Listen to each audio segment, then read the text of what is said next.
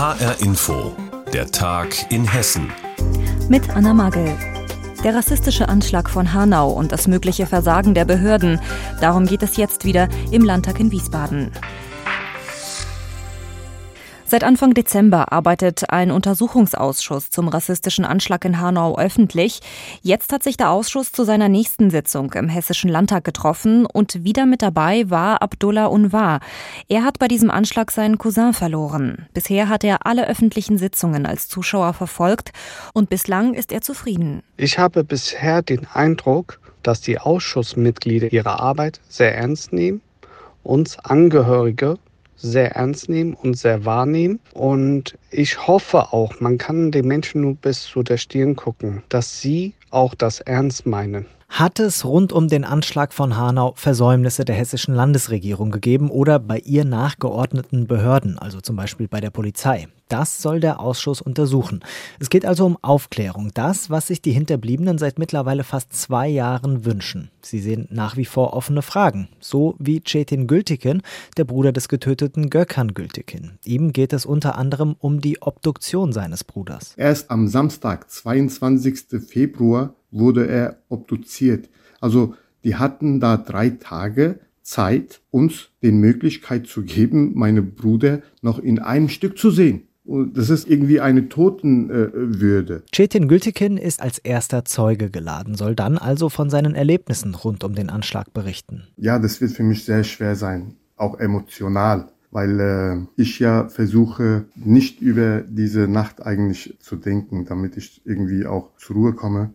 Aber da muss ich durch. Denn die Hinterbliebenen sind sich sicher, rund um den Anschlag hat es Versäumnisse der Landesregierung gegeben. Deshalb fordern sie auch Konsequenzen. Ob es die geben wird, Abdullah Unwar hofft es zumindest. Ich hoffe vom Herzen, dass der Untersuchungsausschuss eine lückenlose Aufklärung erreicht.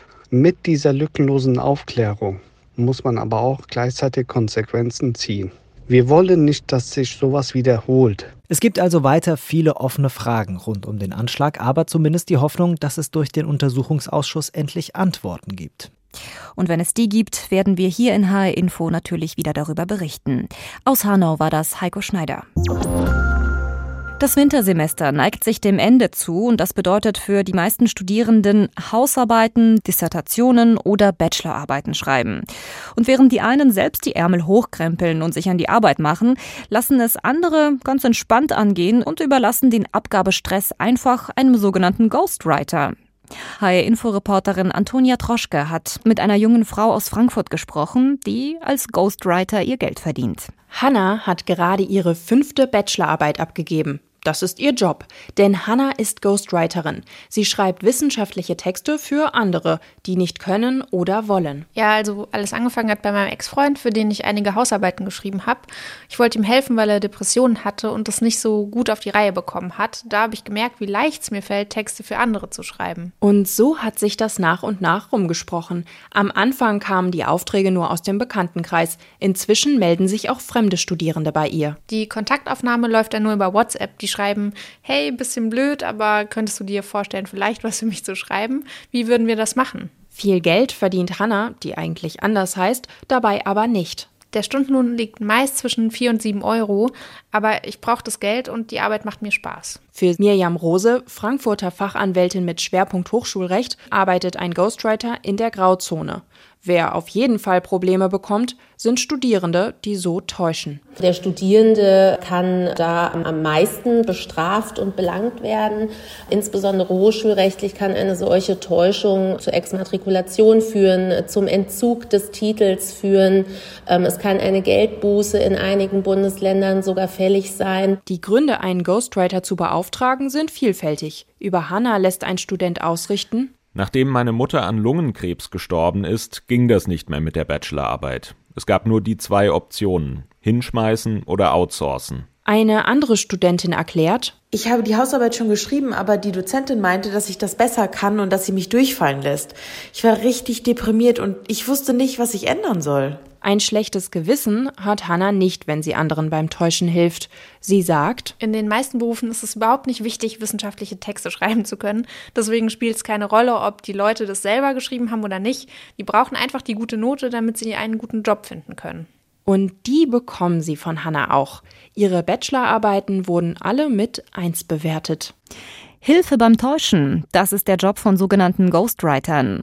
Die schreiben vor allem jetzt zum Semesterende fleißig Hausarbeiten oder Bachelorarbeiten für Geld. Darüber hat Hai-Info-Reporterin Antonia Troschke mit einer Ghostwriterin aus Frankfurt gesprochen. Und vom Ghostwriter kommen wir jetzt zum Geisterspringen. Dieses Wort kursiert zurzeit in Willingen, denn dort findet in gut einer Woche der Skisprung-Weltcup statt. Mit dabei sind erstmals auch Frauen. Doch das sportliche Großereignis findet wegen Corona zum zweiten Mal ohne Publikum statt. HR-Info-Reporter Sascha Pfannstiel hat sich beim Skiclub, der den Weltcup ausrichtet, und auch im Ort umgehört, welche Auswirkungen die leeren Zuschauerränge haben könnten. Schanzenchef Andreas Rohn und seine freiwilligen Helfer vom Skiclub Willingen liegen gut in der Zeit. Nächste Woche kommen die technischen Delegierten des Internationalen Skiverbands. Sie prüfen die Mühlenkopfschanze auf Herz und Nieren. Geben Sie grünes Licht, startet am Freitag das offizielle Training für Frauen und Männer. Die Wettbewerbe, die letzten übrigens vor Olympia, gehen dann am Wochenende über die Weltcupbühne. Doch angesichts fehlender Zuschauer will beim Schanzenchef keine wirklich gute Stimmung aufkommen. Das ist bedrückend, sage ich mal, ganz einfach. Sie sehen es in den Stadien oder bei anderen Veranstaltungen, es äh, ist keine Stimmung da. Es, ist halt, es fehlt das ganze Flair dabei, das ist alles nicht da. Doch wie gelingt es dem Skiclub dennoch, genügend Helfer zu motivieren?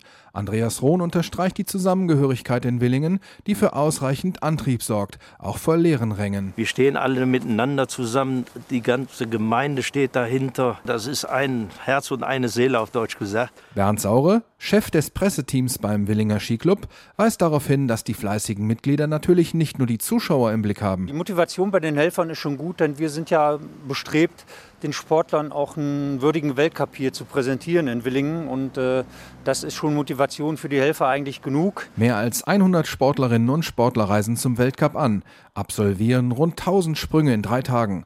Dennoch hat ein Geisterspringen Folgen, wie Bernd Saure erklärt. Wir haben durchaus finanzielle Einbußen oder der Skiclub hat finanzielle Einbußen. Und das Geld, was da fehlt durch die Getränkestände, die Bratwurststände, wo Geld halt reinkommen würde, das fehlt am Ende dann für die Nachwuchsförderung. Förderung. Nicht erzielte Zuschauererlöse, doch ein gehöriger Mehraufwand durch Corona.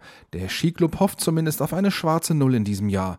Welch große Auswirkungen es hat, dass keine Zuschauer kommen dürfen, hat auch Hotelier Kevin Gügel zu spüren bekommen.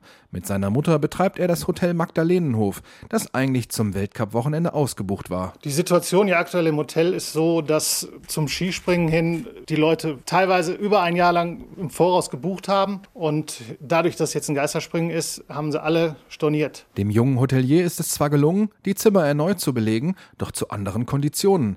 Eventerlöse seien da nicht mehr zu erzielen. Wir haben durch diese Stornierung viel mehr Arbeit. Es ist ein unheimlicher Mehraufwand für null Ertrag. Auch der Willinger Tourismuschef Norbert Lopatta bedauert, dass schon wieder keine Zuschauer zur Schanze dürfen. Ach, natürlich ist das äh, schade für den Ort, schade für den Verein, für den Skiclub, weil ähm, das Skispringen schon ein Highlight des Jahres ist und wir haben auf 6000 Einwohner gerechnet rund 10.000 bis 11.000 Gästebetten hier. Die bleiben zum zweiten Mal leer. Denn nicht alle Willinger Hoteliers konnten wie Kevin Gügel im kleinen Magdalenenhof neue Gäste gewinnen. Der Tourismusmanager nennt siebenstellige Verluste für das Weltcup-Wochenende. Trotzdem hat das Skispringen auch positive Auswirkungen, verdeutlicht Norbert Lopatta. Die Zuschauer in der ganzen Welt nehmen uns wahr und alle freuen sich ja auch am Bildschirm auf das Skispringen in Willingen. In gut einer Woche ist es soweit. Dann startet der Skisprung-Weltcup in Willingen. Allerdings ohne Zuschauer wegen der aktuellen Corona-Lage. Wie die Vorbereitungen laufen und welche wirtschaftlichen Folgen das Geisterspringen hat, das hat HR-Inforeporter Sascha Pfannstiel nachgefragt. Der Frankfurter Zoo gehört wohl zu den beliebtesten Sehenswürdigkeiten der Stadt. Er ist auch der zweitälteste Zoo in ganz Deutschland. Und bisher waren es immer Männer, die dort den Posten des Direktors übernommen haben. Ab Mitte Februar hat aber die Tierärztin Christina Geiger das Sagen. Sie wird erste Direktorin im Frankfurter Zoo. Hanna Immich war bei ihrer Vorstellung im Zoogesellschaftshaus in Frankfurt dabei. Dunkle, schulterlange Locken, mittelgroße Statur, ein freundliches, kluges Gesicht erscheint, als Christina Geiger die Maske für das Interview kurz abnimmt.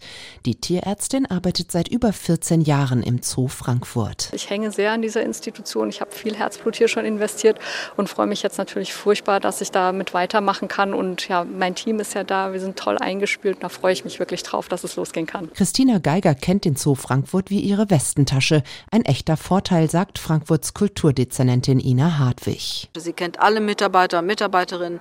Sie weiß, wo der Schuh drückt. Sie kennt die Tiere beim Namen. Also äh, das ist großartig.